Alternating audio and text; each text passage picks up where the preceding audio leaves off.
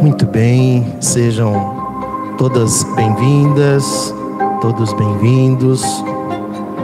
Vamos iniciar o nosso treinamento dessa noite aqui na Academia da Felicidade. Vamos fazer o nosso momento sintonia.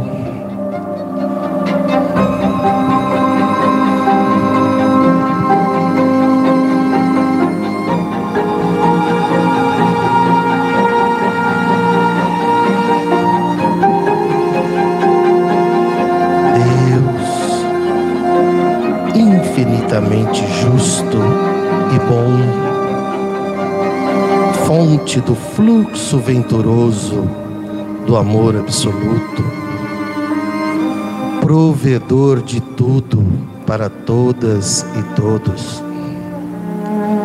Jesus, nosso guia e modelo para a felicidade pessoal e social bons espíritos, nossos anjos guardiães, ministros do Onipotente, junto a cada um de nós,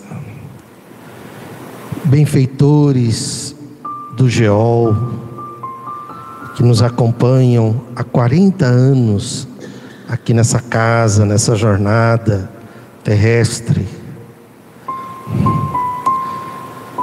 Amigos de ideal, encarnados, aqui estamos nessa noite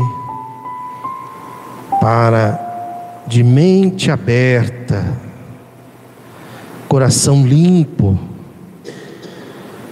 para que possamos aprender, crescer e mudar. Que façamos dos ensinos de Kardec, do exemplo de Jesus, a nossa inspiração no dia a dia para ganharmos essa existência nesse estágio que aqui estamos na Terra.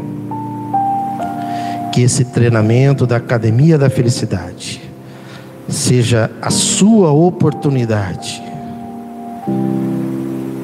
de colocar mais alegria, mais felicidade, mais compromisso com a consciência de classe, com a justiça social, com o bem comum, para que possamos praticar o amar ao próximo como a si mesmo.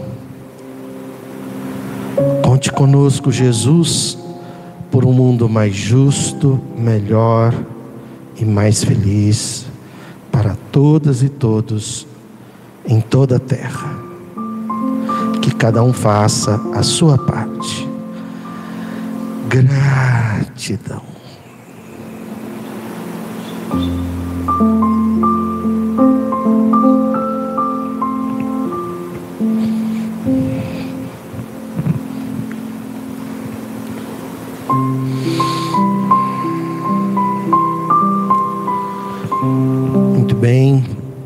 Bom estarmos juntos.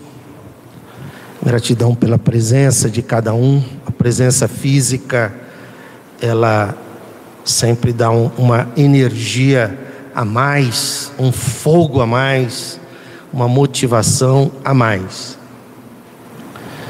Aqui estamos na Academia da Felicidade para que possamos aprender um pouco mais. Ninguém aqui sabe mais do que ninguém. Ninguém aqui é melhor do que ninguém, senão a gente nem estaria aqui. Estamos aqui para um segurar a mão do outro, né? Para um puxar o outro para frente e para cima, porque já já nós vamos estar do outro lado. E a certeza da morte nos faz repensar a vida todo dia todo dia nos faz, todo dia gera uma empolgação pela vida sabemos que a qualquer momento estaremos do outro lado e que cada dia aqui é uma preparação para a felicidade do outro lado. E a melhor forma de morrer feliz é viver feliz. Quando? Hoje. Onde? Aqui, né? Aqui, aqui e agora. Aqui e agora. Então, para gente, a gente morrer feliz, e esse deve ser o nosso propósito, porque se a gente está aqui para a nossa transformação pessoal, o nosso destino é a felicidade. Por enquanto incompleta, mas destinados à felicidade completa. Por enquanto relativa, mas destinados à felicidade é, absoluta. Pois que é assim que os mundos né, estão posicionados: mundos primitivos, mundos de provas e expiações, mundo de regeneração, mundos felizes e mundos celestiais, onde a felicidade é absoluta. E nós estamos passando por um momento assim mágico, entre aspas, mágico, porque teve um momento de transição entre mundos primitivos e mundo de provas e expiações, e agora nós estamos passando, entrando na transição entre provas e expiações para regeneração. E, e, estamos aqui, né? Encarnados, estamos aqui na terra. Quer dizer, os nossos amigos espirituais, alguns deles gostariam de estar aqui onde estamos. Então, essa, essa existência, ela tem uma importância é, muito forte, porque nós estamos exatamente no momento de transição. Aquilo que Jesus previu de separação entre o joio e o trigo, né? E que Kardec, no capítulo 18 do livro. Pega a Gênesis lá para mim, mais favor. No, no capítulo A Gênesis, o último capítulo das cinco obras fundamentais, onde ele fala: os tempos são chegados, né? A nova São chegados os tempos, sinais dos tempos à geração nova. Ele disse isso aqui em 1868. Parece que ele parece que ele andou lendo assim o WhatsApp, as mensagens e falou: "Deixa eu escrever um capítulo aqui, né? De tão atualíssimo que ele é". E ele disse aqui no capítulo 17, em sinais precursores, ele diz que duas a três gerações depois, aqui sinais precursores, é, nós estaríamos entrando no, no mundo de transição, né? Naquela época de Kardec, uma geração era em torno de 60 anos. Quer dizer, se a gente colocar duas a três, 120, 180, 1868 com 120, 1988.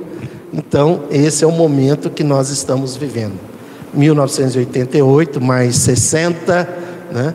Então, não que exista, por favor, nada de data definida, porque os bons espíritos não definem data de nada, é apenas uma ideia que ele nos passa para que a gente se preparasse, né? para que a gente se preparasse, porque esse é o momento, esse é o momento. E ele diz aqui, bom, então a Academia da Felicidade, desde quando foi criada em 2005, que é isso aqui, né, uma reflexão sobre alguns pontos que poderiam é, contribuir para a nossa felicidade, a Academia da Felicidade não é uma escola de felicidade. Ninguém está aqui para ensinar sobre felicidade, nós estamos aqui para praticar. Praticar, né? A felicidade possível. Quando ele diz no Evangelho, no item 1, objetivo principal desta obra. Ele diz no finalzinho ali: é finalmente um roteiro infalível, o Evangelho, roteiro infalível para a felicidade vindoura. Então, a Academia da Felicidade, a gente trabalha com princípios e estratégias. Né? Então, por isso que não é a escola da felicidade, é a academia da felicidade. Igual quando a gente vai numa academia, fazer ginástica, né? fazer esteira, fazer bicicleta, puxar ferro. E toda vez que a gente vai, a gente repete os mesmos exercícios, vai lá. Então aqui a gente sempre vai estar repetindo os princípios e valores. A gente faz isso desde 2005, né? Para fortalecer. Por quê? Porque a hora que a gente sai daqui, nesse mundo materialista, capitalista, distrações vão acontecendo. As distrações acontecem e a gente vai se deixando envolver, né? Pelo dia a dia, então, é questão financeira, é questão de saúde, de relacionamento, é, né, as notícias que hoje em dia, é, cada minuto a gente recebe notícias assim diferentes. Então a gente corre o risco de distração. E a distração pode fazer com que a gente comece a gerar uma infelicidade que não faz sentido com o que a gente aprende aqui com Kardec. Né? Então, às vezes vem um medo, às vezes vem uma culpa, às vezes vem uma omissão, às vezes vem um descaso, às vezes vem um comodismo, né? um conforto. Ah, eu estou aqui, deixa o mundo pegar fogo, o que importa é aqui. E não é bem isso. Não é esse o propósito. Por quê? Porque já já nós vamos morrer, né? VVM. Você vai morrer. Um vira para o outro do lado, ó, já é um treino aqui na Academia da Felicidade, olhando nos olhos e vai falar assim: Você vai morrer. Você vai morrer. Agora fala para mim. Isso. Fala para ela ali, para sua esposa. Falou para ela? É porque isso, aqui ó, tem aquela irmãzinha nossa ali, né? Com certeza. É, Sócrates fazia isso, né? Sócrates, quando o pessoal tinha uma festa, ele ia com uma caveirinha, falava, ó. Oh, Lembre-se, você vai morrer. É o memento mori, né? Memento mori. Você vai morrer. Para que, que é isso? Primeiro, para que você é, perca definitivamente o medo da morte. O medo da morte vai gerar infelicidade. Não é apenas um psiquiatra que está falando, é o que a gente aprende com o Espiritismo. Porque qualquer medo que você tenha, ele fica no inconsciente. Então, se você, você não está falando sobre a morte agora, está falando sobre qualquer outra coisa. Mas se você tem o medo da morte, aquilo fica pulsando no inconsciente. E aquilo fica gerando doença, doença psicossomática que nós espíritas nós temos que acabar com isso. É um desafio, meu desafio, seus. Veja aqui de novo, estamos na academia, na igualdade, né? Estou aqui com a minha esposa, com meu sogro e com a minha sogra. Então eu, sou, eu, eu, eu tenho que falar a verdade. eu sou obrigado a falar a verdade. Isso é muito bom. Então a gente no dia a dia a gente isso. Obrigado. A gente, a gente, a gente tem desafios. Então, segundo treino aqui da academia, não chame de problemas o que você tem no seu dia a dia. Porque como espírita, nós sabemos muito mais que aqui não é uma viagem, não é uma passagem, né? se a gente. Diretor, aqui fica bem? Mais um pouquinho. Ah, não dá para enxergar. Então, então vou por ali, então, tudo bem? então, então, pensando aqui, quando você nasce e quando você morre. Lógico que nós estamos falando da morte do corpo. Né? Isso aqui não é apenas uma passagem. Ah, tá, perfeito. Tudo bem? Todo mundo vendo aí? Ok. Isso aqui não, não é apenas uma passagem, não estamos de férias. É, é um estágio. É um estágio. É igual quando você né, vai fazer um estágio, olha, eu vou ficar na Alemanha para vou fazer um estágio lá de para doutorado. Aliás, parabéns, mamãe, Cidinha, né, filho. É, é, é, é pós-doutorado, né? Não, doutorado. Doutorado. Doutorado em ecologia. Nossa, necessitamos muito. Né? Nesse momento em que governos aí desqualificam né? É, a ecologia, negam, negam aquecimento global, essas loucuras todas de cunho negacionista, capitalista, materialista. O Pedrão vem aí, resistiu. Quantos anos está o Pedro? 30. 30 anos. Doutor em ecologia e já vai para o pós-doc, né? Conheço. Parabéns. Então veja, então isso aqui é um estágio. Isso aqui é um estágio onde cada dia é uma aula nessa universidade que nós estamos aqui.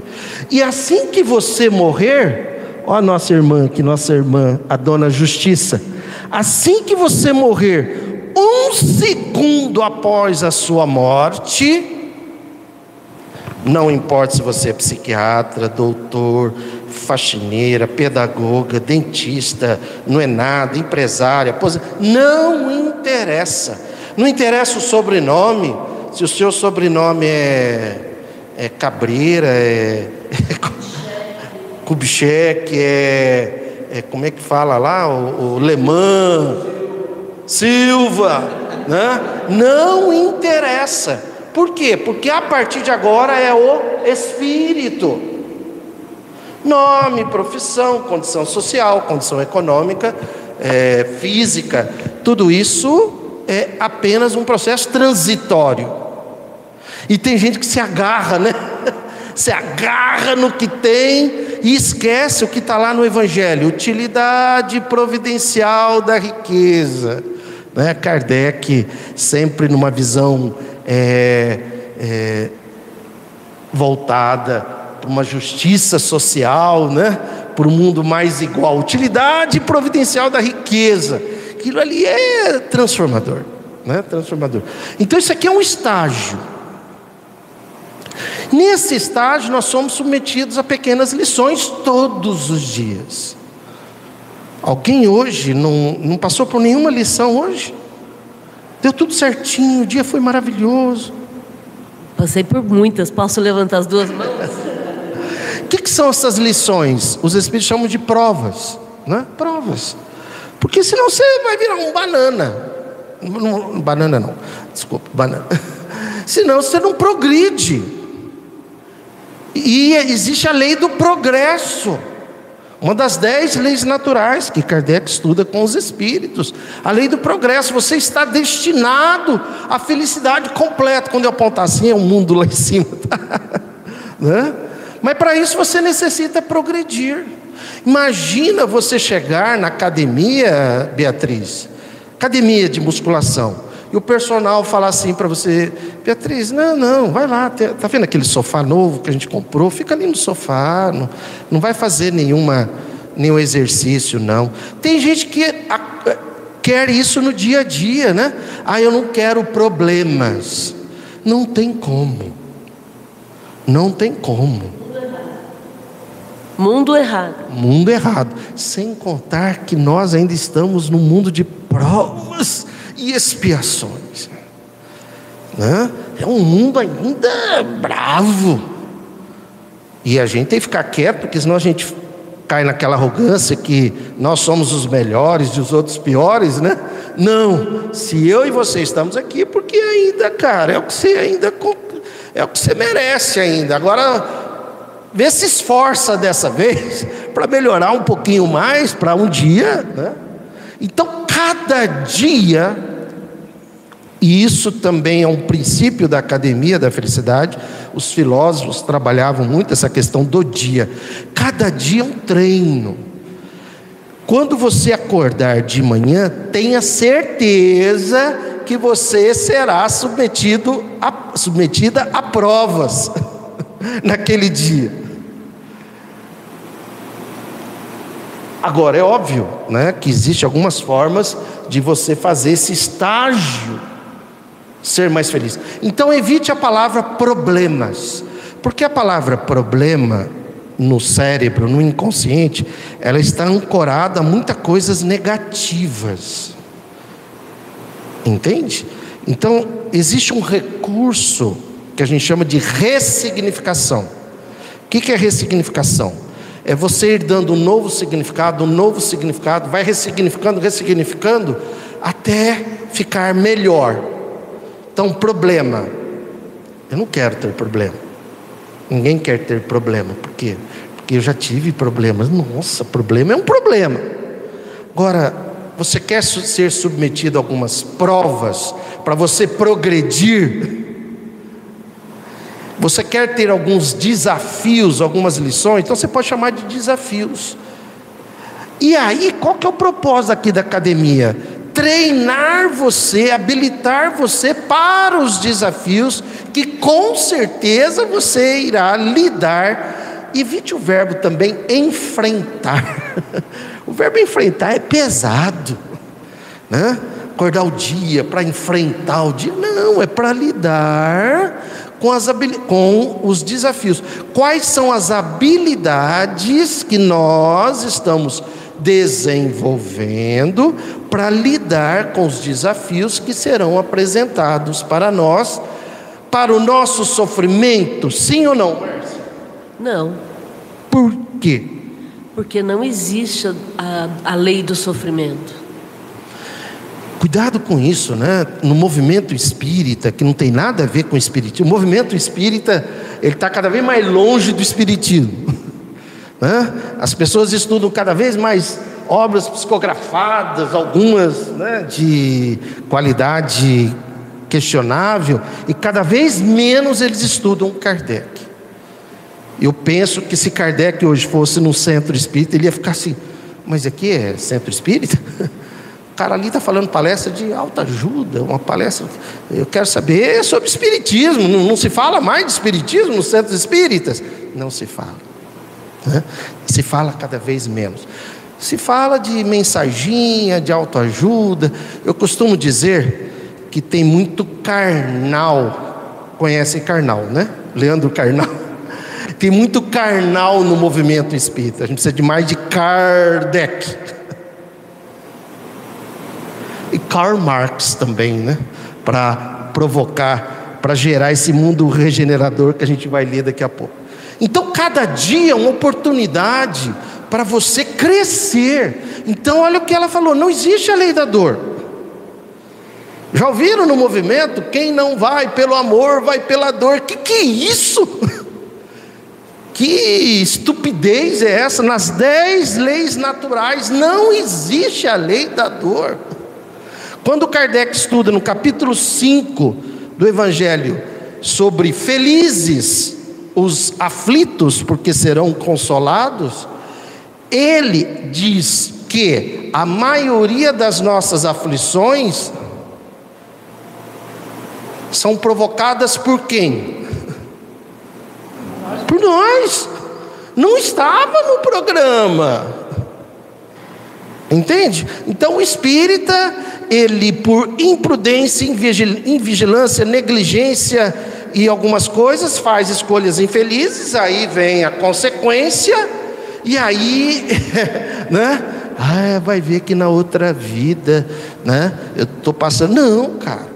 está passando por isso, segundo Kardec, na maioria das aflições, por escolhas infelizes.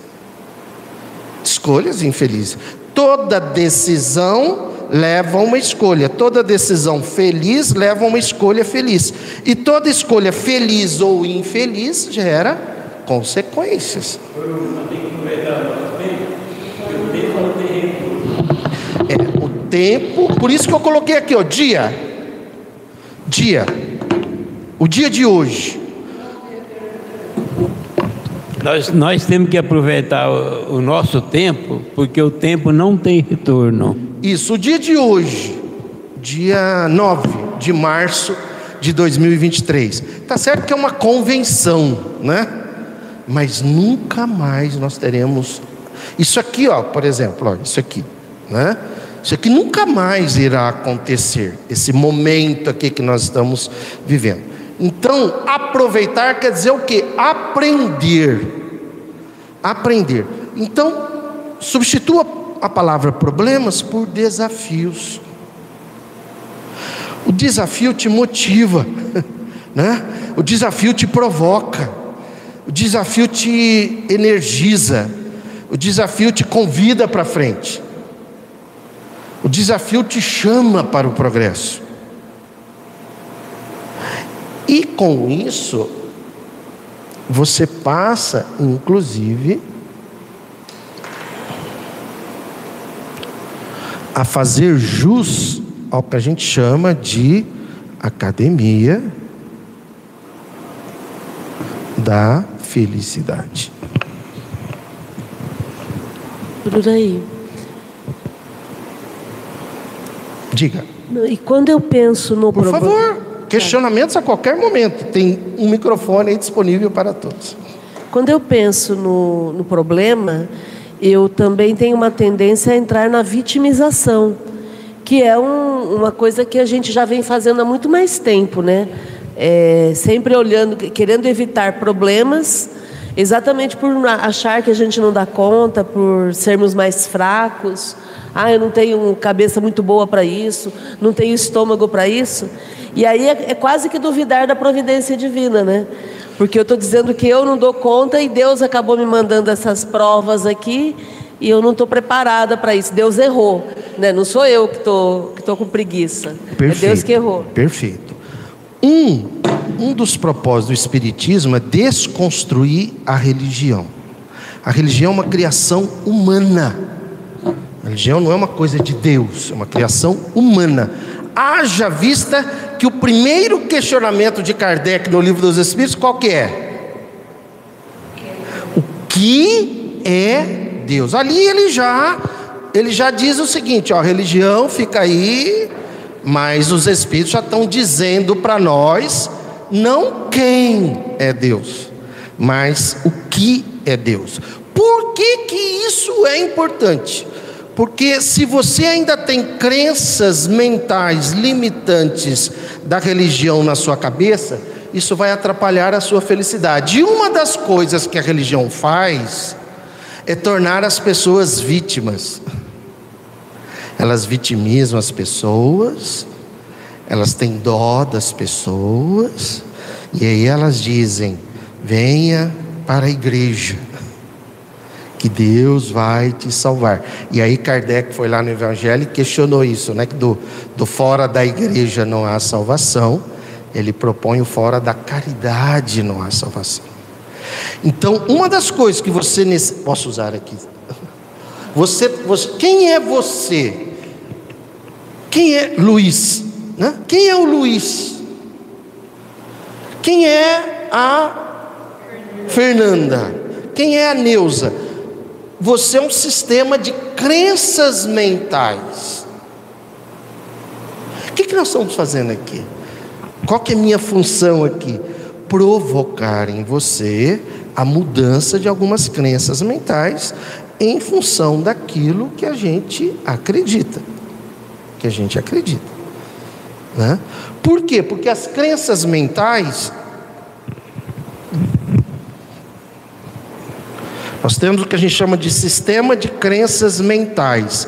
Elas são divididas em limitantes e libertadoras ou possibilitadoras. A religião torna todo mundo vítima. Aí ela vem para, né, para consolar, mas não a consolação que transforma, a consolação apenas que dá ali aquele alívio por enquanto. A conf... A conformação. A conformação, isso não é de Jesus. Jesus sempre trabalhou no imperativo: levanta-te, anda, brilha a tua luz.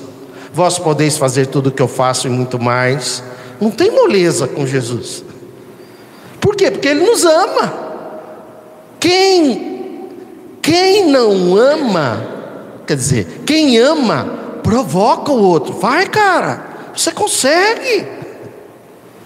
Aí a religião, o que, que ela faz?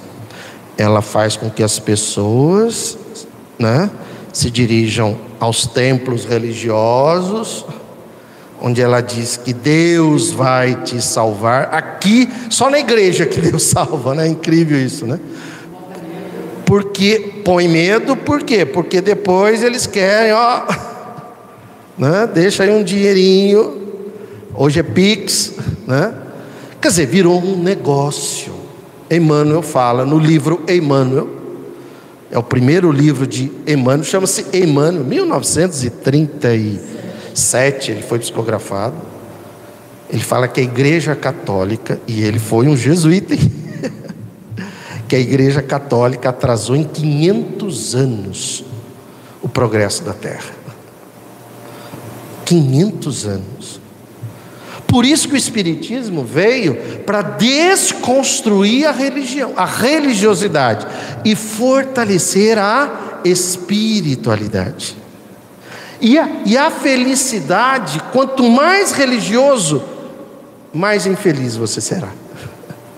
E quanto mais espiritualizado, mais feliz você será. E para ser espiritualizado, você não precisa acreditar em Deus, você não precisa ser espírita, não precisa ser nada.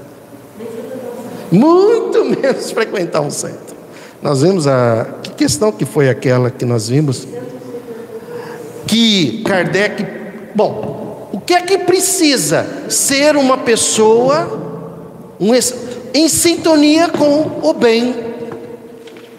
Mas o bem individual, não apenas. O bem comum. Não é ficar ali na, na tua casinha, na tua bolha. Bom, com os meus filhos está tudo bem, minha família está tudo bem. O mundo, choveu, o mundo, ixi, o mundo está mal, mas eu não tenho nada a ver com isso. O que importa aqui. O bem individual é egoísmo. Olha isso. 982. Olha isso aqui, gente. Por isso que eu falo, nos centros espíritas, às vezes não estudam Kardec. Porque se eles estudarem Kardec, eles vão afastar as pessoas né? E, e eles querem casa cheia. ridículo, né? ridículo. Não entenderam nada.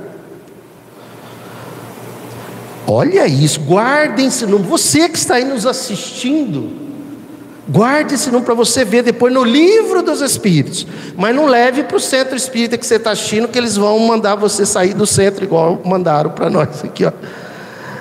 982, Livro dos Espíritos. Olha o que Kardec questiona os espíritos. Será necessário que professemos o Espiritismo e creiamos nas manifestações espíritas para termos assegurada a nossa sorte na vida futura? Kardec está perguntando o seguinte: eu tenho que professar o Espiritismo? E, segundo, acreditar nas manifestações espíritas, para quando eu morrer, ah, espírito de luz, olha, quem for espírita sobe, quem não for desce. Ridículo, né? Mas tem palestrante que fala o contrário. Olha o que os espíritos sábios e felizes respondem. Se assim fosse, seguir-se-ia que estariam deserdados todos os que não creem, ou que não tiveram ensejo de esclarecer-se, o que seria absurdo. Olha o que os espíritos sábios e felizes estão dizendo para Kardec. Quer dizer que então que quem não acreditar no espiritismo ou nas manifestações espíritas, né, está degradado, seria um absurdo. Aí ele diz: só o bem assegura a sorte futura. Ora, o bem é sempre o bem, qualquer que seja o caminho que a ele conduza. Então a Academia da Felicidade tem esse propósito: despertar em você que você é espírito, você está num estágio, você vai morrer, e assim que você morrer, não interessa se você é espírita, você que está nos assistindo, não interessa se você acredita em Deus ou não, vai no centro espírita ou não, já leu Kardec ou não, é, acredita em espírito ou não, é, o que é que interessa? O quanto você está comprometido com o bem, mas é o bem comum, não é o bem individual, como o Evandro lembrou que isso é egoísmo, é o bem comum.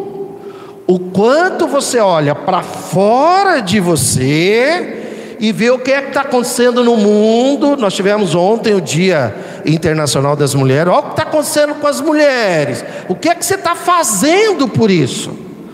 Ou você está achando que, deixa eu ver, aqui em casa está tudo bem, então o mundo que se dane. o quanto você está fazendo? Primeiro, mudando a sua mentalidade, as suas crenças mentais. Se você é machista, classista, racista, é, é transhomofóbico, é, materialista, é uma crença mental limitante. Vai perder essa existência, vai perder. Por quê? Porque Kardec diz aqui, na geração nova,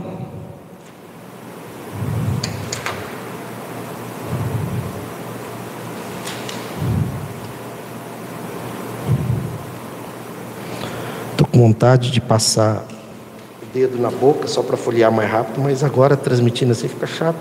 Nosso diretor ali vai falar assim: ô.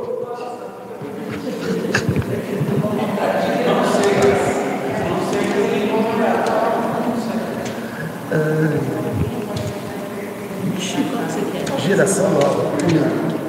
A geração nova. A geração nova.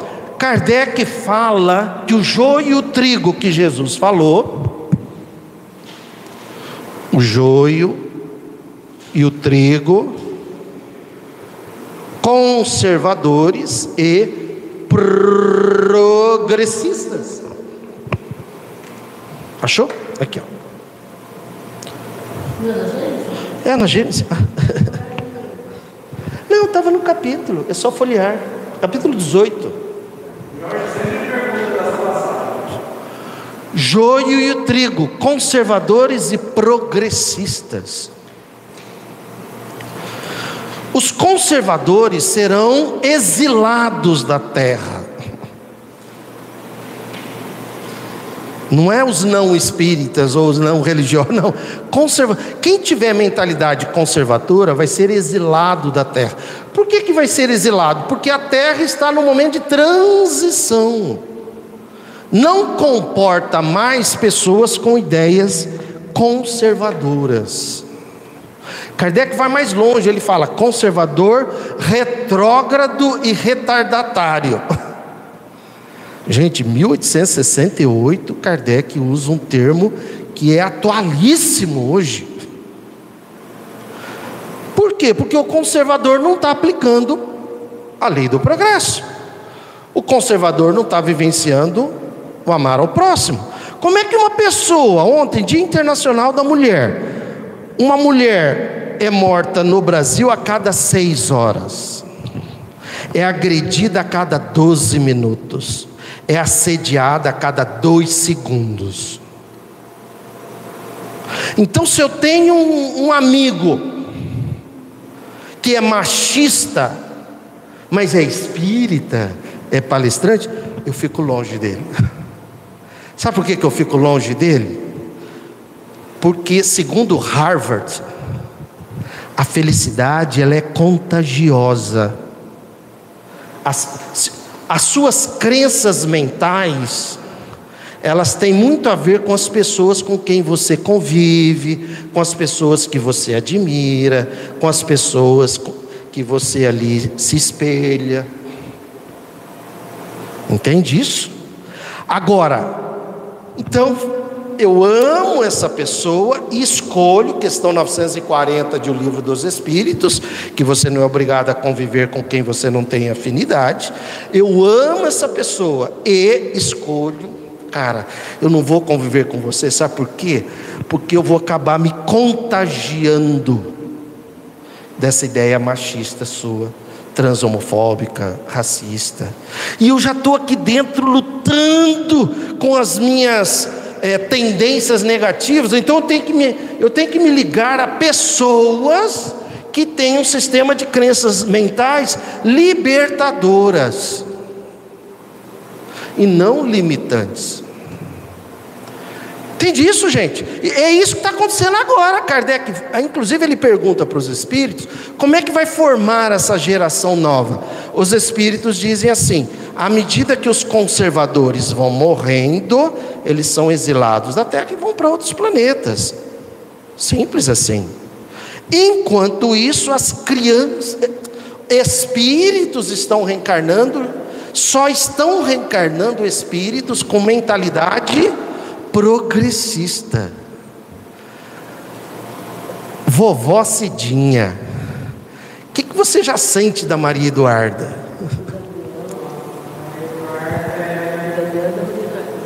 Hã? Ah, e do Gabriel também. Fala aqui no microfone, por favor.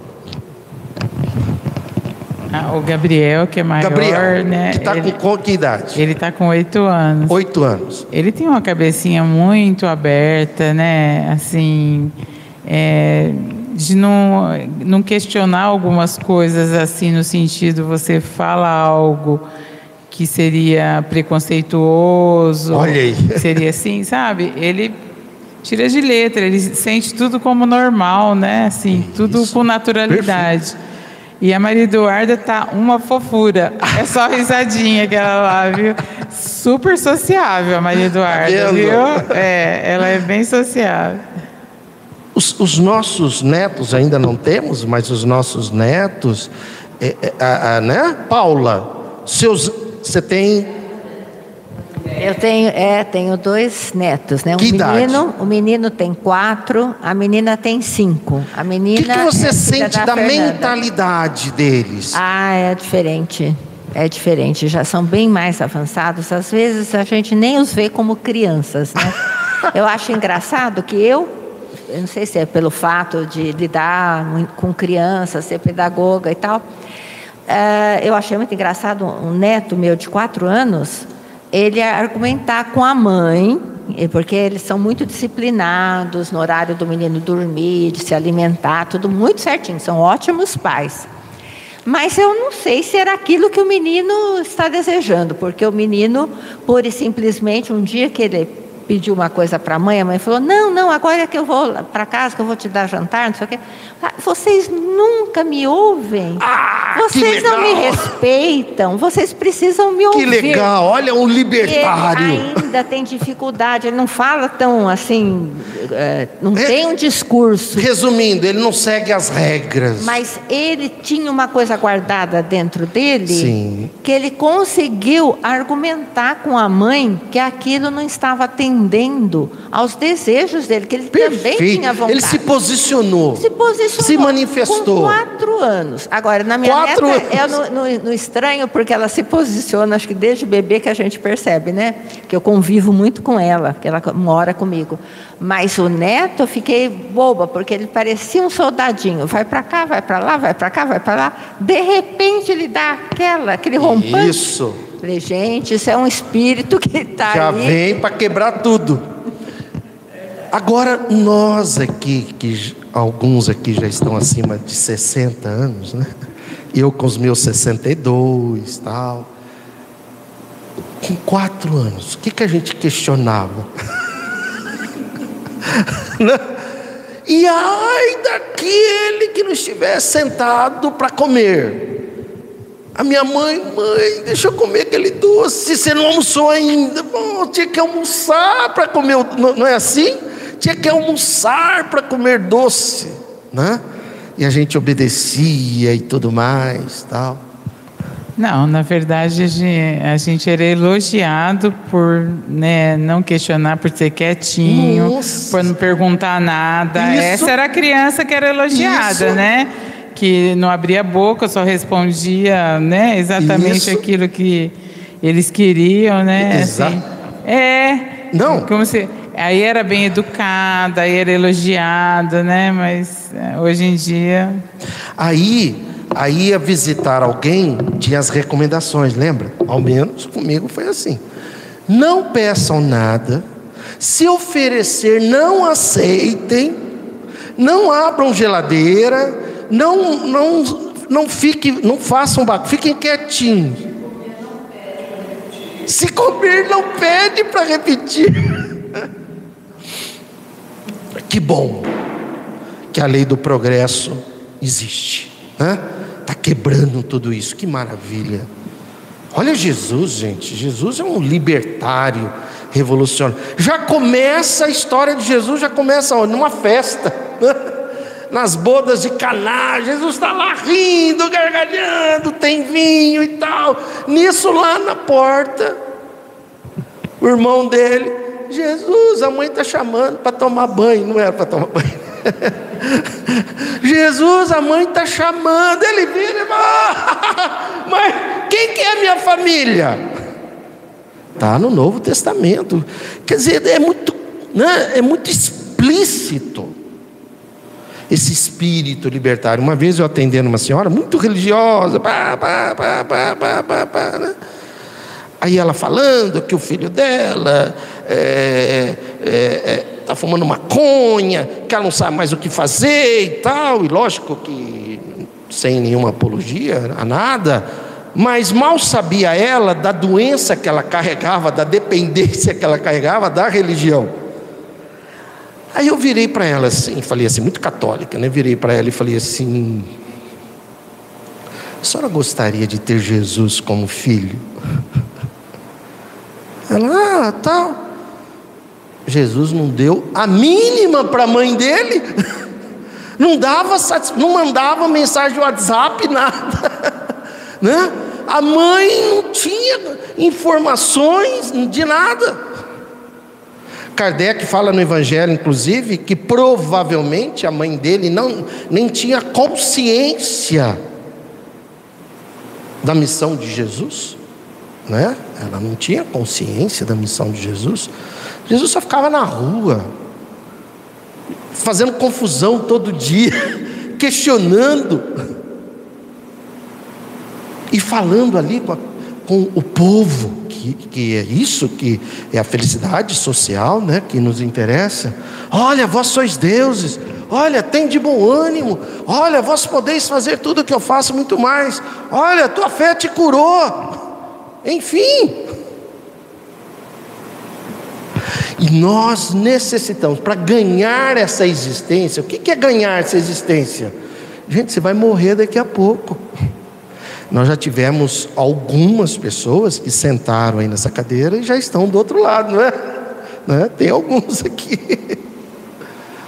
Então isso vai acontecer comigo, vai acontecer com você. E o que é que a gente quer? Que a hora que você, pá, a hora que o, o, o fio de prata, né? Tum, se romper, você voe. Você voe. E aí você vai fazer parte dos espíritos felizes que estão lá no livro Céu e Inferno, né? daquelas mensagens que a gente fica empolgado. Como é que a gente faz então? Muda a tua cabeça, cara. A minha cabeça, a sua, a sua, a sua, a sua, a sua, a sua, a nossa cabeça necessita mudar. A gente tem que depurar a consciência. Quebre as crenças mentais libertadoras, é, limitantes ou retardatárias que tem aí na sua mente, Eu necessito fazer isso. Porque isso aí está limitando. Oh, mas aí ficou fácil. Maravilha. Limitantes ou retarda, retardatários.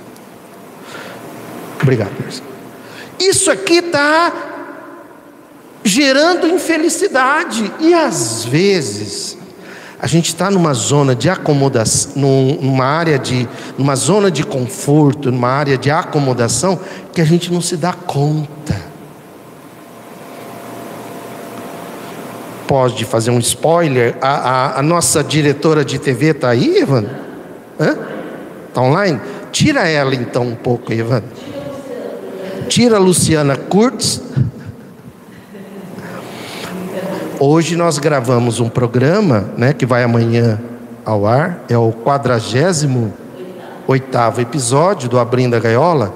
O tema é autoexame da consciência.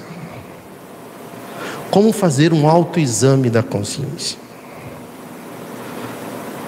Por quê? Porque a gente tem justificativa. Quais são as mais comuns? É difícil. Eu não consigo. Ah, já não dá mais tempo. É, é, depois eu faço. Já estou velho. Né? Ah, eu sou cabeça dura. Ok, cara, então faz assim, pede para morrer. Não, não vai se matar. Mas pede para morrer, igual o, o, o, sargento, como é que é lá no, no filme? No Tropa de Elite, como é que chamava lá o. o é o sargento lá, né? Hã? Capitão, que ele falava, pede para sair, cara. Capitão Nascimento, se você não está aguentando, pede para sair. Pede uma demência Ué, né? Pede uma demência, porque assim você fica alienado. Uma demência, né? Fica alienado. Entende? É sério, a academia da... aqui, cara, que a gente não passa a mão. Se você quiser que passe a mão na sua cabecinha, vá para outro centro espírita, vai para a igreja, que lá, né? Diga. Não, é muito sério isso que você está falando, porque é... E por favor, eu estou falando para mim. De novo, ó, eu, minha esposa, meu sogro, minha sogra. Fala. Porque dentro da psicossomática, muitas pessoas que não têm coragem de se matar se matam emocionalmente buscando uma doença, tipo uma demência ou uma paralisia. Alguma... A pessoa não percebe que ela está construindo a doença. Exatamente. Isso é muito grave, muito, muito sério. Muito né? bem lembrado, muito bem lembrado. Então, resultado: decida pela felicidade e faça escolhas felizes. Aproveite cada dia como sendo o dia único, não é o último dia. Eu não gosto dessa história, como se fosse o último dia da sua vida. Não, é um dia único. Cada, cada desafio que você tiver, eu sei que tem desafios que a gente fala assim, nossa, esse aí, né? né? Pode ser de relacionamento financeiro, de saúde, é, conjugal, familiar, enfim. Mas entenda que é uma oportunidade de seu crescimento. E se tem situações que estão se repetindo, é porque a mudança não aconteceu. Porque se é para te ensinar e você não aprendeu, a lição vai ser repetida, que o digam os professores aqui do grupo. Né? Lição não aprendida, ela fica sendo repetida e repetida. Então você, então quais as crenças mentais limitantes ou retardatárias que você necessita quebrar para implantar ou fortalecer as libertadoras ou possibilitadoras. Para isso, você necessita ter noção do conjunto, do bem comum, não é apenas do bem individual. Para isso, você necessita olhar para fora e entender que você está numa cidade que tem 833 pessoas hoje cadastradas que vão dormir na rua. Quem chega em casa agora, né? Tem lá um colchão, né? uma caminha quentinha, preparada para nós, tem comidinha, tem um chuveirinho quentinho se você quiser, e tem 833 irmãos, espíritos. Um dia desse a gente conversando com um, olha isso, Evandro, você, né, nosso músico, artista, Evandro. Dia desse, uma pessoa em estação de rua, né, chegou com a gente, a gente começou a conversar, ele começou a contar a história dele. Ele foi trompetista por 12 anos está em situação de rua. E se você cair nas armadilhas da mídia que diz assim: ah, você, você, isso é isso né, não tem a ver com você, é meritocracia, porque ele não se esforçou, ou então palestras de uns espiritoides que diz assim: ah, é porque na outra vida ele não sei que, não sei que. Questão 806, Márcio, de o um livro. Não, não é 806, da desigualdade social? Não é. Kardec pergunta, procurei desigualdade social. Kardec pergunta: a pobreza é um projeto divino? Sim ou não? Repitam. Repitam. Não. Não. Pessoas estão agora passando fome, morando na rua, por causa do meu egoísmo e do meu orgulho, do seu, do seu, do seu, do nosso,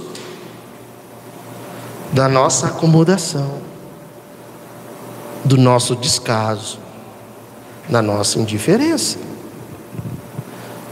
O Evandro e o Jorge, né?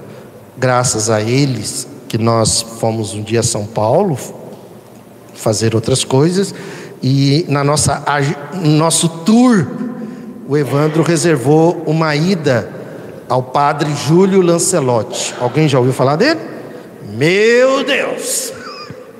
Meu Deus! Aquilo é Jesus na terra.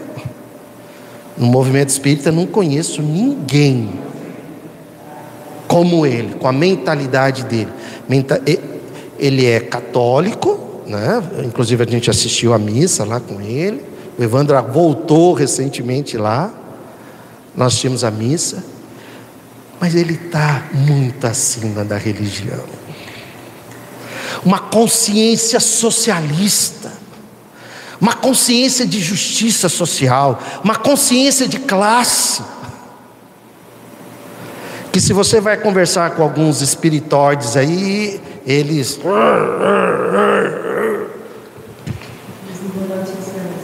Isso. Olha aqui, questão 806, né? É lei, Kardec questiona, é lei da natureza a desigualdade das condições sociais? Os espíritos respondem: não. Não. É obra do homem e não de Deus. Algum dia essa desigualdade desaparecerá? O Espírito responde: eterna somente as leis de Deus o são. Não vês que dia a dia ela gradualmente se apaga? Desaparecerá quando o egoísmo e o orgulho deixarem de predominar. Meus amigos, você vai morrer repense qual a sua visão de mundo. Qual a sua visão de mundo? Com quem que você está se alinhando? A Academia da Felicidade tem esse propósito: provocar em você a felicidade desde agora. Felicidade é uma sensação gerada pelo sentimento ou a emoção chamada amor. Quando Jesus fala amar ao próximo como a si mesmo, ele não quis dizer, ó, ame, ele não falou assim, ame alguns que estão ali dentro da sua casa, que isso já vai ser suficiente. Não, ele falou o próximo. O próximo. O próximo. Ao próximo. Isso não tem fim. Quanto mais você ampliar essa consciência de amar, porque o amor não é com a gente, é o verbo amar, que é comigo e com você, a prática, é a prática do amar. Então, quando, quando você vai ampliando esse amar, você vai produzir um neurotransmissor chamado citocina. O citocina é o neurotransmissor do amor. Quando você ama, você produz ocitocina. E a ocitocina corrige uma série, inclusive, de doenças. Sistema endócrino, sistema imunológico, sistema é, é, vascular, sistema genético, é a psiconeuroendócrino imunovasculo genético, vasco, vasculo genética tem mais de 300 atividades. Nós tivemos aqui, ó, o doutor Ocitocina. Esse vídeo está na internet. Duas vezes. Ele veio aqui. Está no canal ali do, do, do GEOL. Neurocientista, ele é o maior pesquisador de ocitocina do Brasil, se não for da América Latina. Veio aqui, de Porto Alegre. Ele é um neuro ele é pesquisador, neurocientista. Ele é doutor, com doutorado. Né? Muito bem, quando você ama, você produz ocitocina. E se você. Tem uma coisa que é interessante, porque o neuropeptídeo, um neurotransmissor, o que é um neurotransmissor? É um hormônio que fica entre um neurônio e outro. Dentro do cérebro. Entre um neurônio e outro. Você tem 86 bilhões de neurônios. Uma neurocientista que comprovou isso. Brasileira, inclusive. Não é, não é, não é mais 100 bilhões, igual a gente falava, né? São 86. Hã? Não entendi. Depende, depende. Pergunta, por favor. Nesses bilhões, milhões, bilhões, de, bilhões de neurônios bilhões. e movimentos, um fica doente, afeta a corrente dos outros? É, então, legal. O que é um neurônio doente? É quando a neurotransmissão não se dá da forma que deveria ser. Quando começa a faltar neurotransmissores. Como é que faltam neurotransmissores? Imagina que isso aqui é um neurônio. O neurônio, ele tem cabeça e cauda. Eles não se tocam. Aí o outro aqui tem cauda né, e cabeça. Aí vem a neurotransmissão. Lógico. para passar de um para o outro, nós temos um espaço aqui. Esse espaço chama-se fenda sináptica. Quando, se, se, se, os neurotransmissores estão normais aqui, né? se está normal aqui, está normal em todos. O azul, por favor. Você. agora, agora, agora eu abusei. O azul, por favor. Se tem neurotransmissores aqui, tem todos. Neurotransmissores. São os hormônios que ficam aqui, participam, provocando. É lógico que eu estou resumindo aqui, estou simplificando, simplificando, simplificando, né, Beatriz? Simplificando, simplificando, simplificando. Né? É mais complexo, é maravilhoso isso aqui. Isso aqui é maravilhoso. É Deus, isso aqui é Deus. É Deus ali. É... Bom, enfim. Agora que interessante, Neuza. Então tá, tá. Então, entre os 86 bilhões de neurônios, se tem neurotransmissores, ah, estou energizado, né? fico alegre, fico disposto, né? Fico feliz. Agora,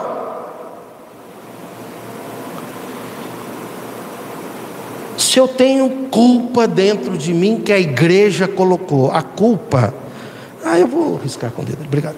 A culpa é uma invenção da igreja, é um crime, é uma tragédia isso.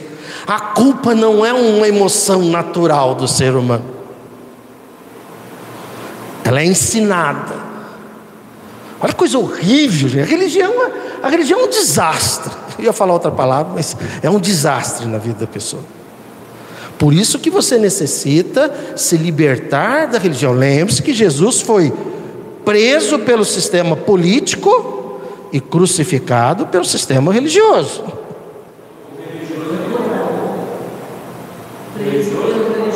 Preso pelo religioso e. Não, contrário. Porque o, o não, aquele julgamento foi religioso, porque é, fazia parte da tradição religiosa libertar um criminoso naquele dia. Ele foi preso pelo político porque ele estava ele estava contestando o sistema político, ele estava gerando confusão, né? ele não estava obedecendo às regras. Hã? Fazendo arruaça. Incomodando incomodando o povo, pondo o povo para pensar. Tanto que Pôncio Pilatos está no Novo Testamento, né? A esposa do Pôncio Pilatos, mulher, né? vocês mulheres.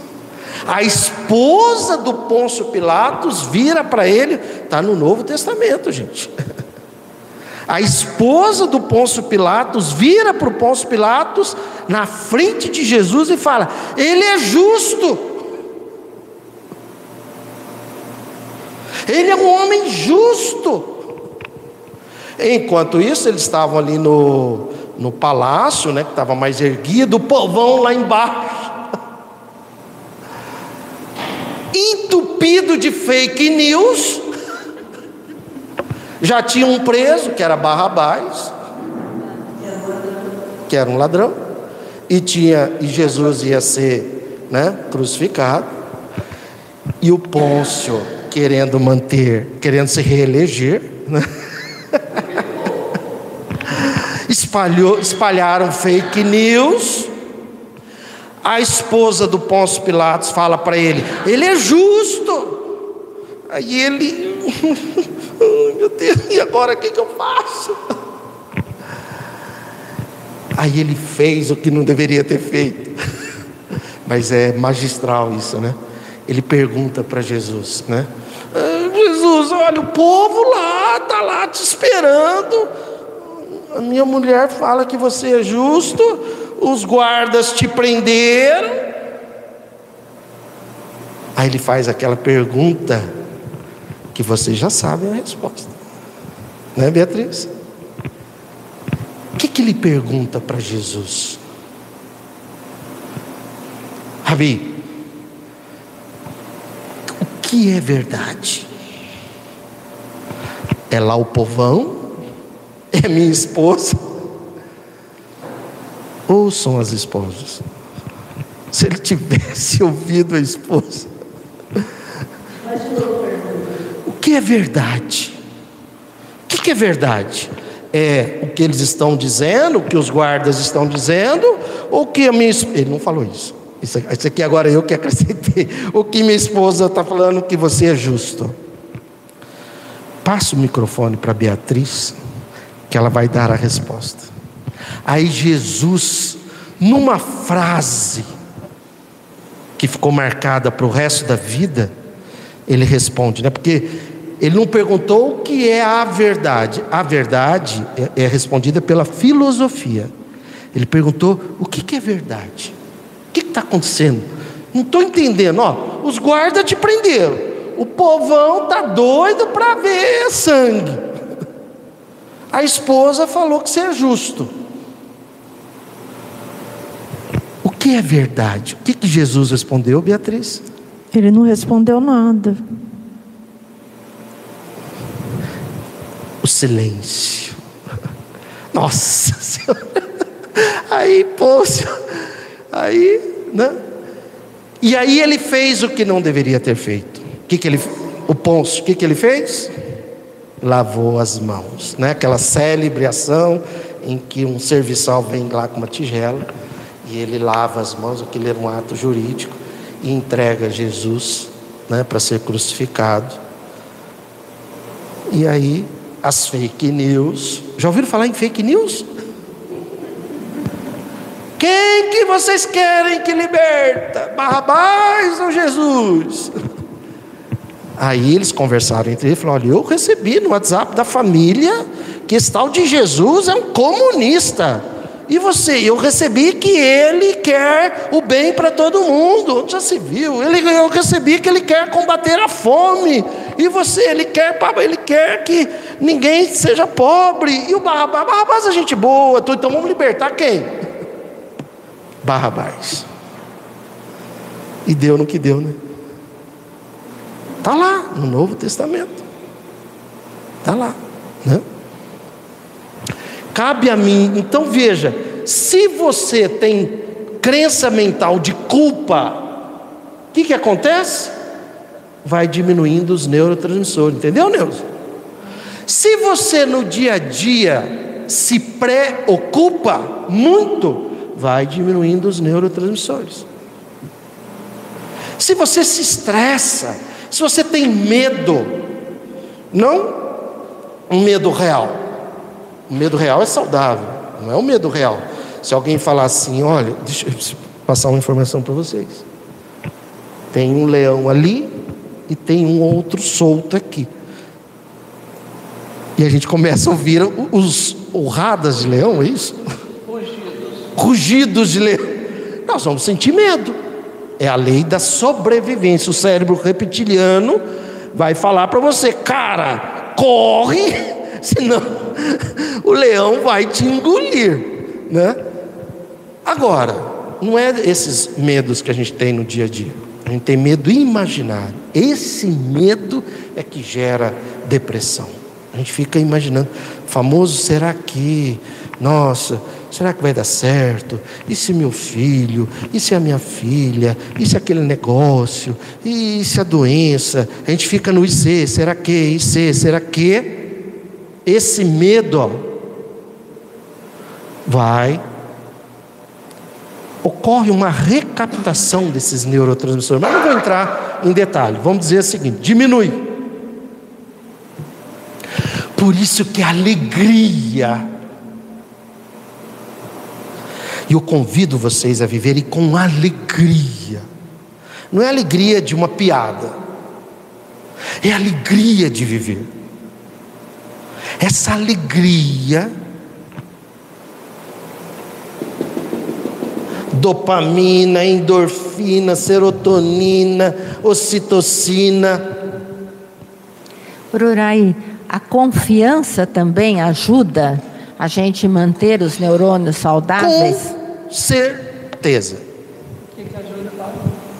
A confiança. Confiança, com certeza. Kardec chama fé no futuro. A certeza aqui, ó. Fé no futuro.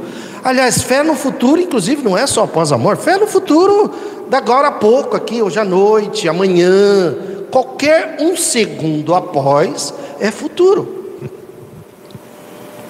Ah, mas o mundo está de ponta cabeça. Não, cara, não é que o mundo está de ponta cabeça. Nós estamos num momento de transição, é uma faxina. As pessoas estão saindo do armário. Nós tivemos gente aqui que a gente convivia de repente a pessoa se mostrou nas eleições de 2017 armamentista. Não dá mais para conviver, cara. O nosso guia modelo é Jesus. Pedro, embanha a tua espada.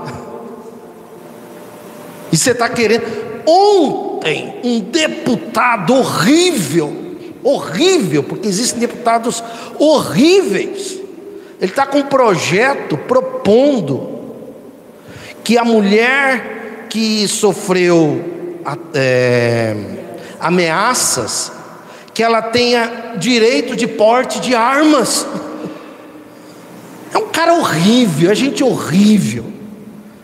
Kardec chama de gente ruim e perversa. Ururaí, pela Matendê, chama de gente horrível.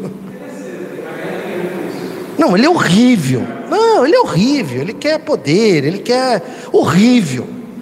É gente que vai morrer quando morrer, a não ser que ele mude, pode ser que ele mude, mas gente que morrer vai ser exilado da terra com força. Não tem a mínima noção da barbárie, da estupidez. Nós participamos da justiça restaurativa aqui em Rio Preto, voluntariamente. Ah. Homens que foram denunciados pela Lei Maria da Penha. E são seis aulas, só um minutinho, Paulo, são seis aulas. Uma das aulas é, é, é nossa lá. E, primeira coisa, quando eu reúno com eles, né, são grupos de 20, 20, 20, 20, são divididos. Você chega lá, eles estão tudo assim, né? porque eles não estão voluntariamente ali, eles são obrigados por lei a participar. Não, eles foram denunciados, serão ainda julgados. Né? Então, aqui no fórum, aqui em, é, aí eles ficam assim, né? Aí a gente chega, né? Isso aqui é a academia da felicidade lá. Mas o primeiro propósito, o, o, o primeiro é evitar o feminicídio, porque alguns querem matar. Entende? Aí um estúpido de um deputado desse vem com essa lei, não sabe nada, e tem palestrante espírita que defende o armamentismo.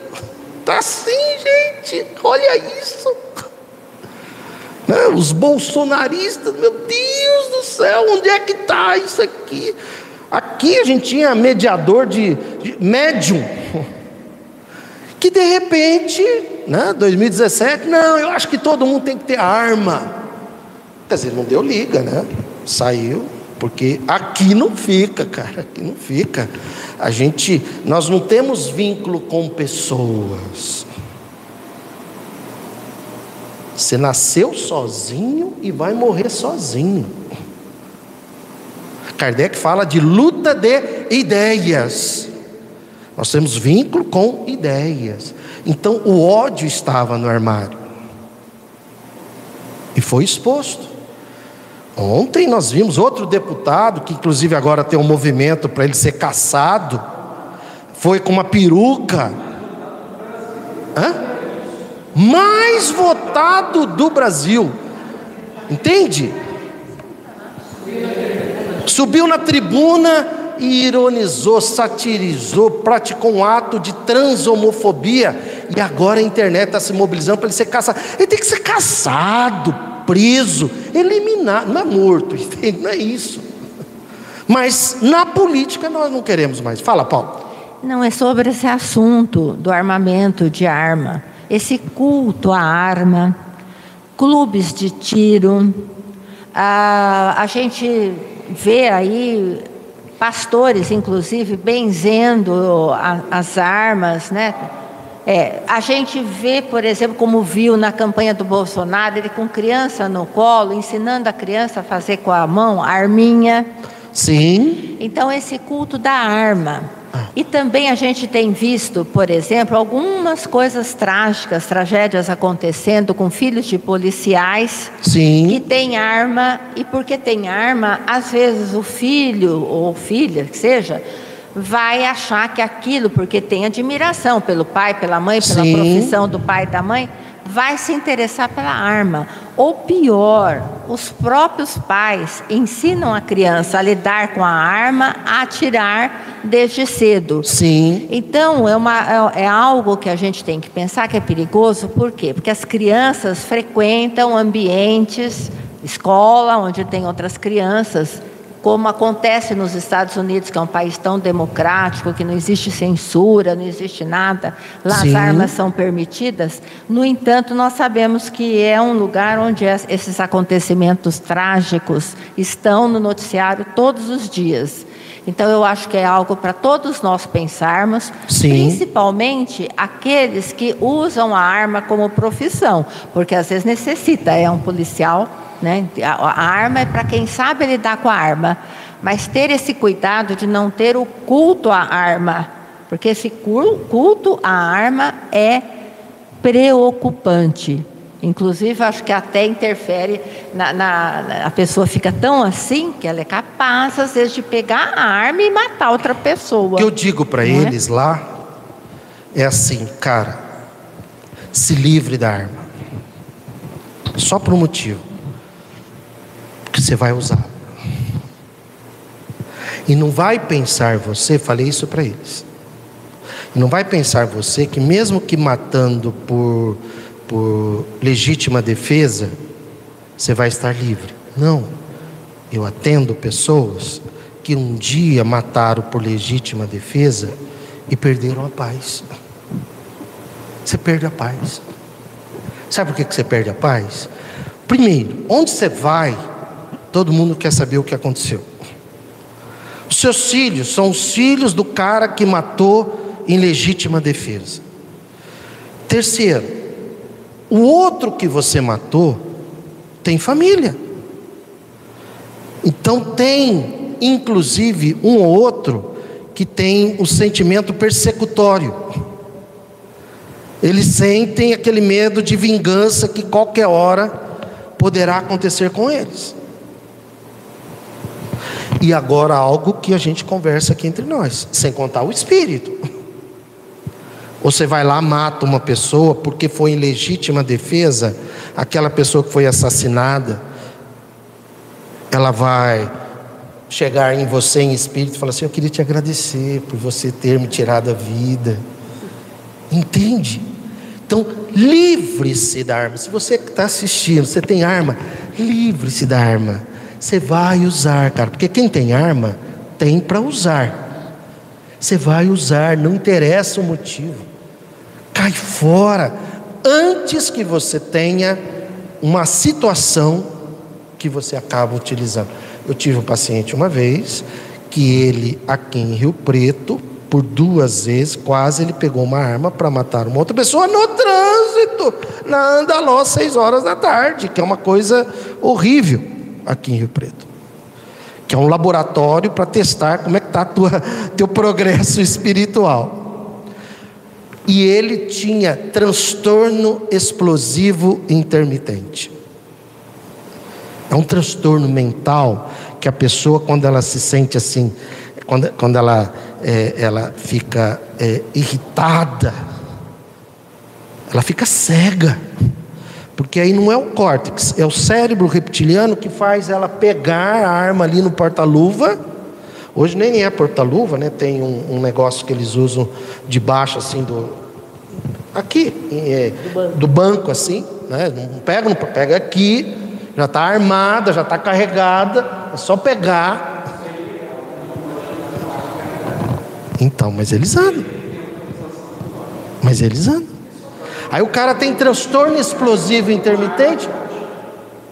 Uma arma pode carregar, o tiro de uma arma pode carregar assaltante pode chegar ali e saber que está armado e tomar as armas dele. Uma arma pode Então, é, esse anda, ele anda com a arma, arma, com a arma carregada. Pega, dá um tiro. Acabou, acabou a tua vida. Mas vamos lá, Márcia. Não, eu... Esse cara aí que, que agiu aí, ele não fez o exame. Ele fez, sabe por quê? Porque os exames agora, eles estão bem assim superficiais. Se acusasse esse problema nele, tinha dado. É, mas não tem mais esse exame que acusaria isso.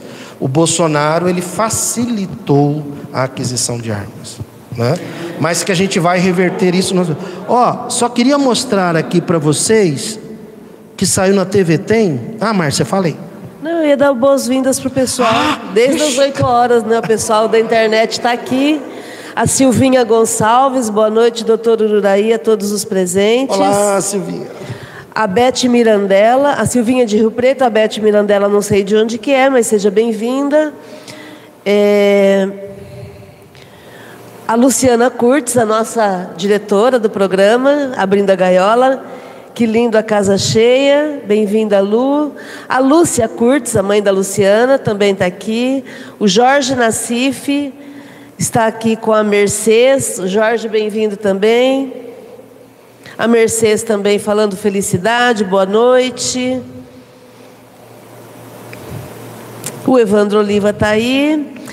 E Ulisses Tarraf dizendo que o Sinédrio era religioso e o Pôncio Pilatos era político de Roma. Olha aí, Sinédrio. Perfeito, Ulisses. Gratidão.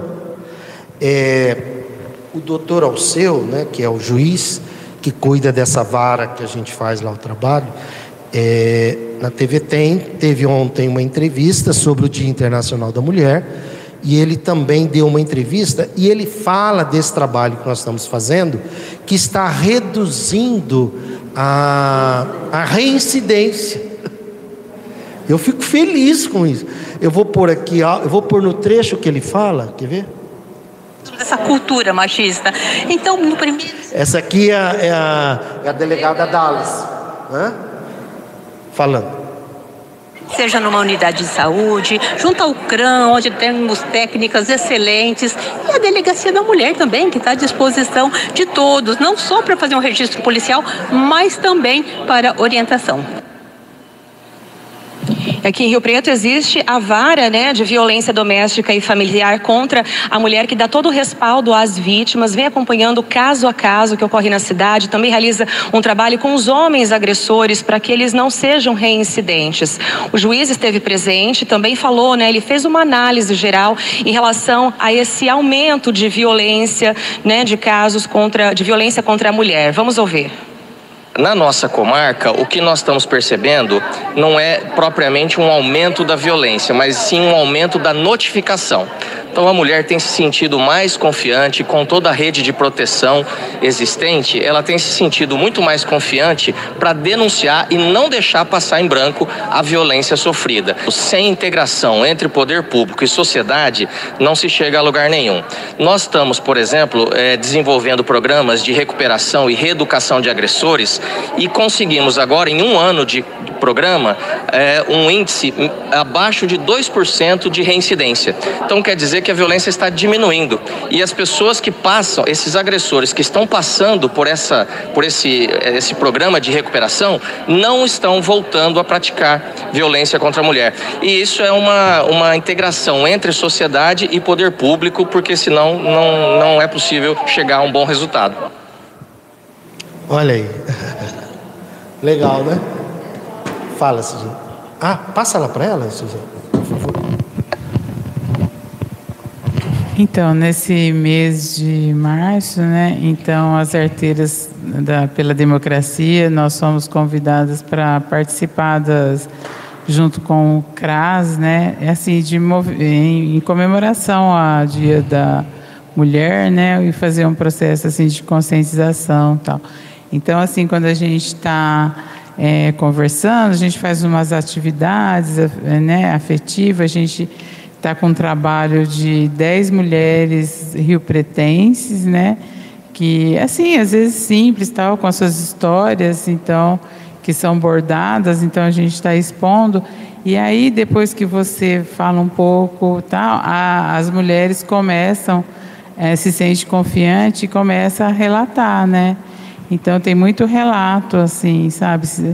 É, eu acho que a mulher está falando mais também, né? Está se sentindo mais acolhida e com isso está também colocando, né? É, tudo que sofre e, tá, e, vai fazendo esse trabalho, né? De conscientização, Parabéns, Parabéns porque vocês estão é dando legal. voz às mulheres. É, Elas estão falando. Que bom. Elas estão descobrindo que elas não têm mais que aceitar o que está na Bíblia porque a Bíblia ela é machista. Eu vou, eu vou apresentar aqui um trecho para vocês que está em Eclesiastes.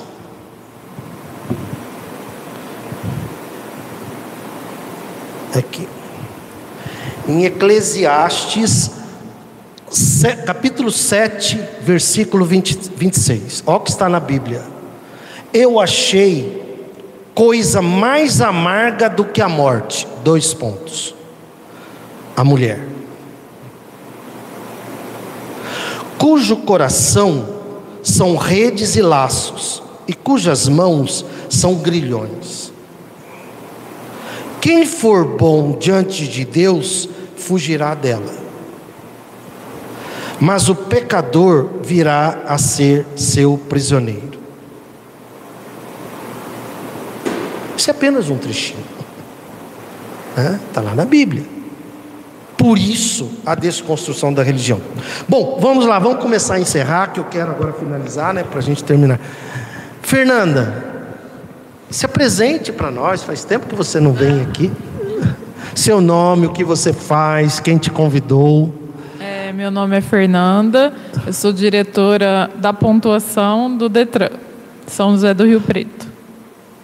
Quem te convidou mesmo, Fernanda, para vir aqui? É, eu já conhecia aqui há muitos anos ah, atrás. Ah, tá. Mas eu vim com um amigo, mas eu tinha uns, acho que 21 anos por aí.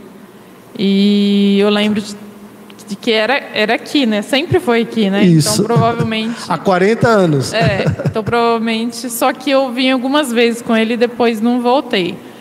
E agora é minha mãe, né, que está vindo. E aí. Hoje. Ah, você é filha da. É. Desculpa. Aí hoje, hoje eu vim acompanhando ela. Legal. Seja bem-vinda, viu? Obrigada. Por favor, seu nome, o que você faz, quem te convidou, compartilha com a gente. É, eu me chamo Sônia, né? Fala e... pertinho, Sônia. É, Sônia. Eu sou de Fernandópolis, mas estou morando agora em São José do ah, Rio Preto. Fernandópolis. É. Meu namorado, né? Ó, oh, garotão aí, tô sentindo que tá rolando um clima, hein? tá. Acho que vai dar namoro aí. Vai. Namorinho. Namorinho. E, e, foi uma coisa assim, eu, eu tava, entrei na internet para ver qual era o centro mais próximo da onde a gente mora. Ah, tá. Que a gente mora aqui perto do Mufato. Sim, nossa, aqui do lado. Né? É. Aí, olha, eu como não conheço quase nada aqui, a gente só conhece o centro, né? Aí eu mostrei para ele, ele falou, não, é aqui pertinho. Aí a gente veio. Aí... Vamos lá ver que confusão que é essa lá. aí eu vi até fechado, né? Eu falei, ah, não, não deve ter. Ah, vocês chegaram, estava fechado? É, aí a sua esposa estava saindo, eu chamei, né? Ah, tá, tá. Para perguntar. Ah, sim, a gente deixa o portão é, fechado. É. E, bom, eu sou aposentada, né? Tá. Eu, eu, trabalhei na CESP, antiga CESP, né? Nossa. Depois passou para a Electro, eu me aposentei lá. E sempre vivi, morei no exterior, mas eu Onde você morou, Sônia? Nos Estados Unidos. Nossa, olha aí. Sou bem viajada. Agora, né, tava, aposentei, fiquei em casa e tô aí. Mas lá em Fernandópolis eu sempre pratiquei, né, o espiritismo, sempre fui ao centro. Tá. E tô um pouco meio afastada assim, eu acho que eu tenho que retornar às atividades. Legal. Seja bem-vinda, viu? Obrigada. Fernandópolis, lá a gente o, o, o Júnior. Não, e tem o Rosseto, não. Rosseto. O Rosseto, né? Tem o centro do Rosseto. De, tem o centro do Rosseto. Conhece lá. o Luiz Carlos, o que foi delegado. Ah, sim, é. A gente Também. conhece. É. Ele é de Fernando. Ele não é de Jales? Não. Agora está em Fernandópolis. Ah, tá. Agora ele dirige, né, uma casa espírita lá. Legal. Que bom. Seja muito bem-vinda, viu, Obrigada. Sônia? Você veio porque ele está namorando ela Veio de, veio de companhia. Eu vim na aba. Eu vim na aba. Então, me chamo Luiz. Eu sou aposentado da Polícia Civil. Vixe, por, por isso que eu dei esse espetáculo.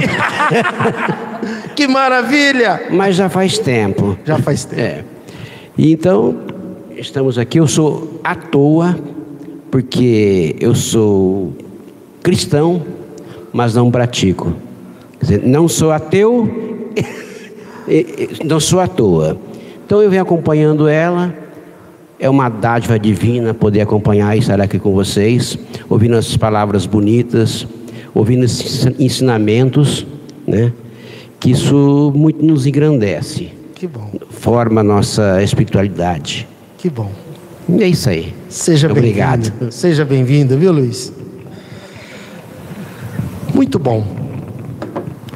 Perguntas, questionamentos, fiquem à vontade para a gente ir encerrando. Neuza, quem tiver também, você que está aí na internet, alguma pergunta, alguma dúvida? Fala, Eu queria Neuza. falar sobre, a gente comentou várias vezes e hoje falamos várias vezes sobre o medo que as religiões impõem a gente, né? E que Isso. aqui a gente vem para se libertar desse medo, né? Sim. enfrentar, aprender como se esse enfrenta Deus que medos. castiga, que pune, é. né? E sobre esse medo, certa vez eu ouvi uma historinha que eu gostaria de repetir para vocês, é breve, porque eu acho que exemplifica muito o, o que acontece hoje em dia. Não sei se vocês conhecem, é, chama Tambores do Medo, essa história. Conta para nós. Então havia um rei, num reino distante, que ele quis pegar mais reinos, né? E chamou seus, uh, como é que chama lá? O pessoal que trabalha para o rei, súditos, né? Guerreiros. E falou: olha, vocês pegam tambores e vão no reino vizinho. Primeiro tocam todos os tambores. Em seguida entrem e matem todos. E aí a gente toma esse reino e se apossou desse reino. Daí para frente, o, o, rei chamou de novo seus súditos, os, os guerreiros lá, e falou: façam a mesma coisa no próximo reino que eu quero ele. Só que dessa vez vocês só vão bater os tambores, não matem ninguém. E eles chegaram nas portas do castelo e começaram a bater os tambores, e o pessoal que já sabia a notícia, porque os reinos eram perto, saíram todos e o rei tomou mais aquele castelo. E assim ele foi tocando tambores e foi se apostando de todos os castelos. Perfeito. Eu achei que essa historinha é boa, porque é bem isso que a igreja faz com a gente, Exatamente. né? E vai conquistando igrejas e puxando pessoas pelos tambores do medo, que é o medo de Deus, da religião, da, dos castigos, né? É, perfeito, Nilson. Academia da Felicidade. A felicidade é uma sensação gerada pelo sentimento amor. Quando você ama, e quanto mais você ama, mais você vai produzir ocitocina. Ocitocina é o neurotransmissor mais potente que existe no cérebro. E a autocura que existe e é possível, ela começa pelo alto amor. Quanto você se ama e quanto mais você se amar, mais cura você gera. Por quê? Porque a ocitocina ela vai agindo nos sistemas psico, neuro, endócrino, imuno, imuno, vásculo, genética. E ela age nas células tronco. Que todos nós aqui produzimos células tronco todos os dias. Células tronco são células totipotentes. O que, que é isso? São células que podem se transformar em qualquer célula do corpo, desde um neurônio até uma célula óssea, por exemplo, né?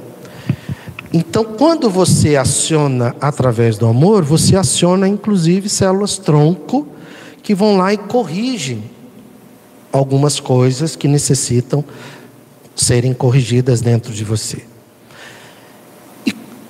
E, a consciência coletiva, quando você amplia essa consciência de amar ao próximo, de querer que o outro tenha o que você tem, Olha isso aqui, olha. Eu tirei hoje do Evangelho.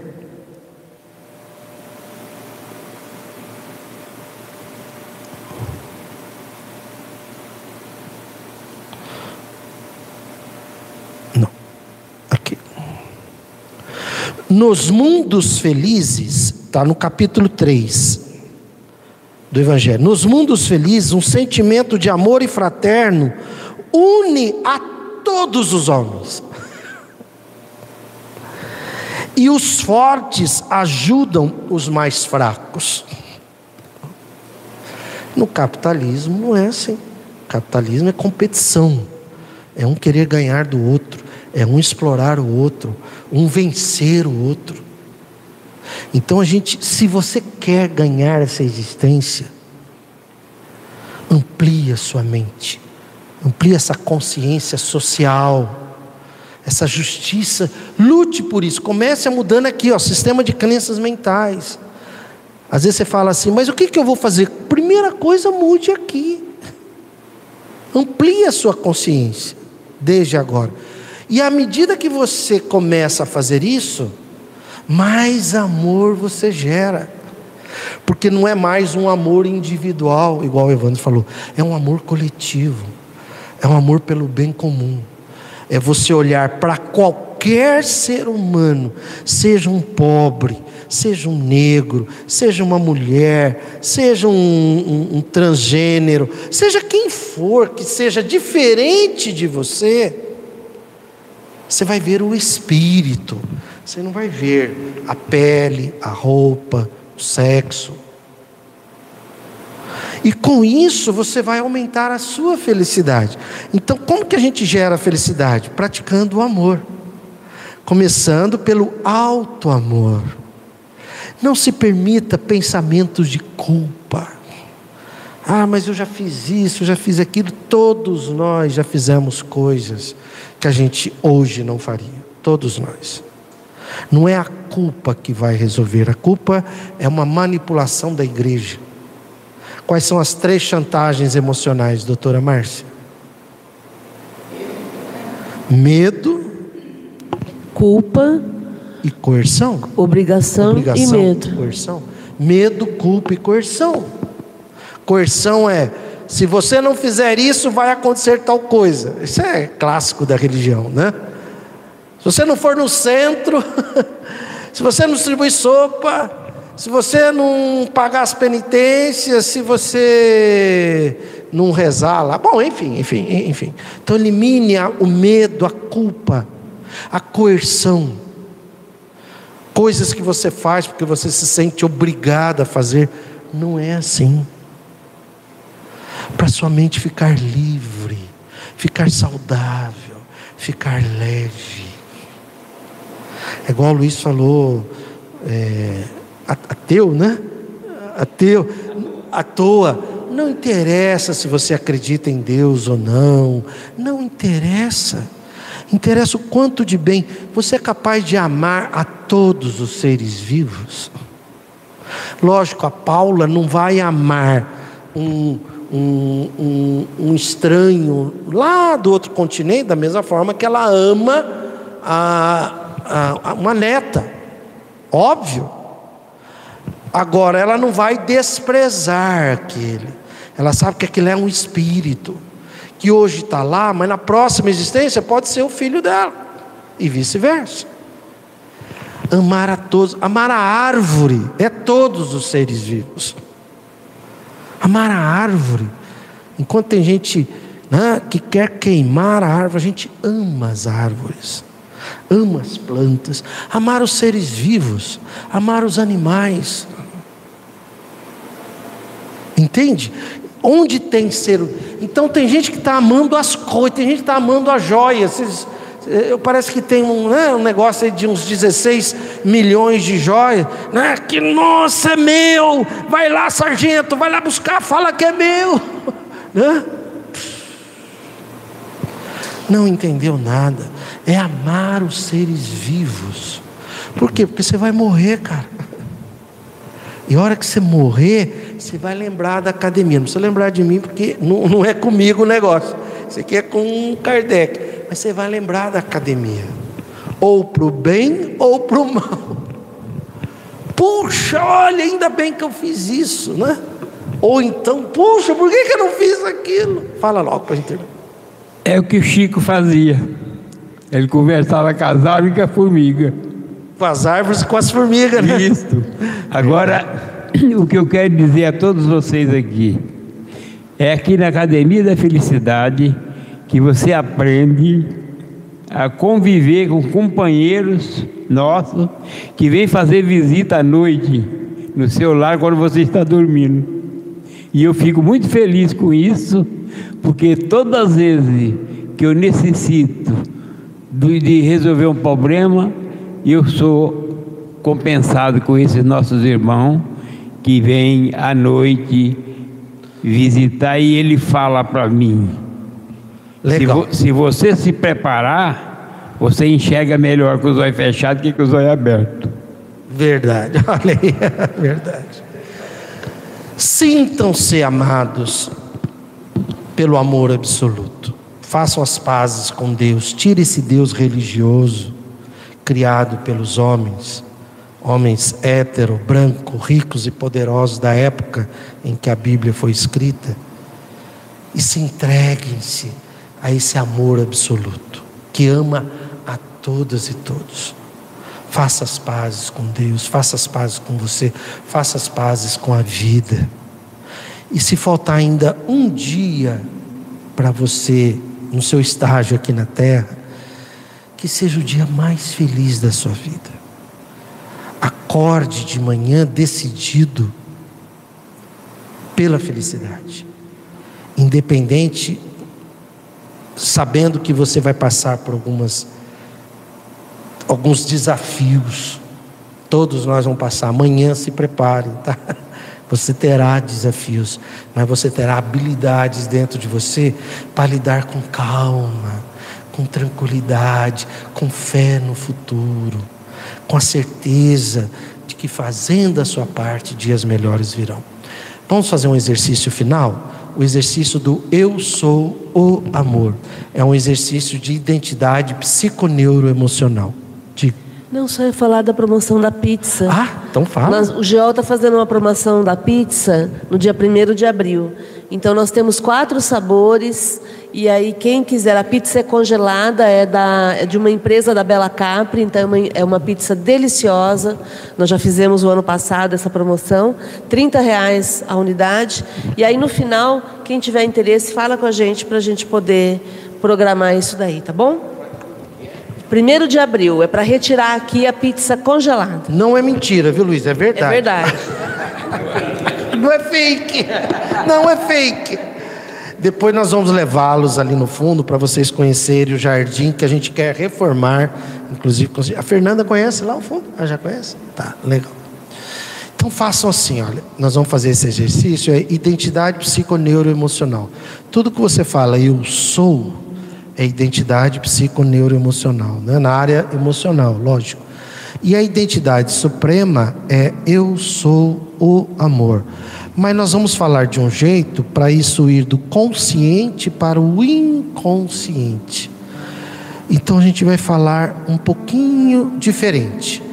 Então eu vou falar e vocês vão repetir é, na voz é, na voz verbal, normal, tá?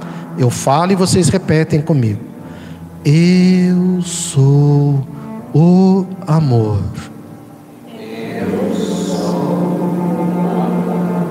Isso. Agora nós vamos falar mais espichado.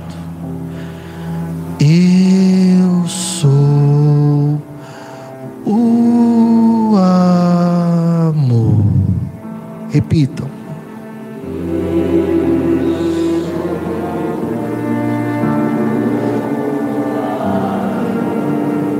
Isso. Agora nós vamos falar em dois tempos.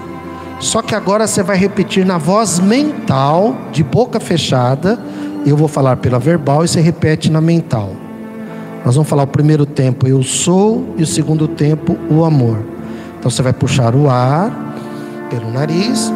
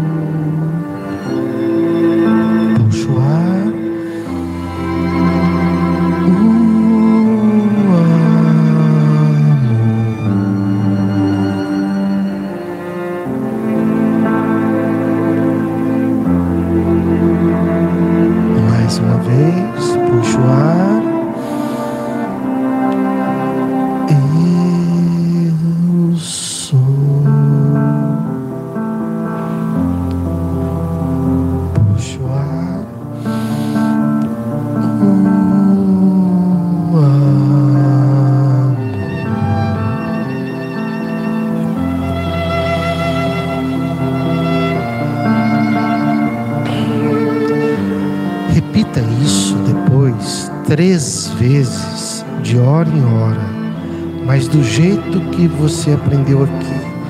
Porque quando a gente fala devagar, a gente sai do estado de vigília e vai para o estado de é, alteração da consciência. Então você produz ondas betas, depois você produz ondas alfas. Quando você produz ondas alfas, você entra no inconsciente.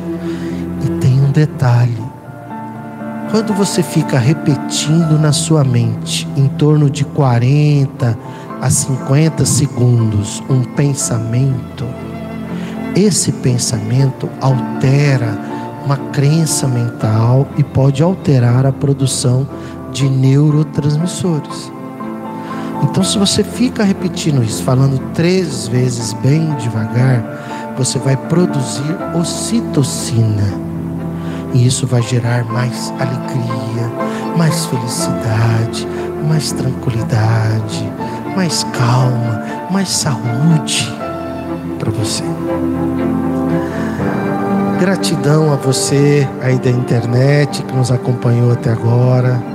Gratidão Paula, Fernanda, Beatriz, Sônia, Luiz, Cidinha, Lídia, Neuza, José, Evandro, Márcia, pela presença física e que a gente saia daqui disposto a mudar o mundo, começando da mudança interna. E agora vamos para o abraço de felicidade. Cada um abraça cada um de felicidade.